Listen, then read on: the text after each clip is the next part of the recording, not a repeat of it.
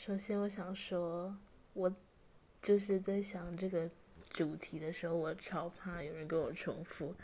我就是想说那个经典台词，就是我一直忘不了，就是可是瑞凡，我们回不去了。还有另一个是那个恰恰这样，然后我刚刚听了别人的经典台词，其实我都没有听过，非常的好，因为我很怕别人跟我重复。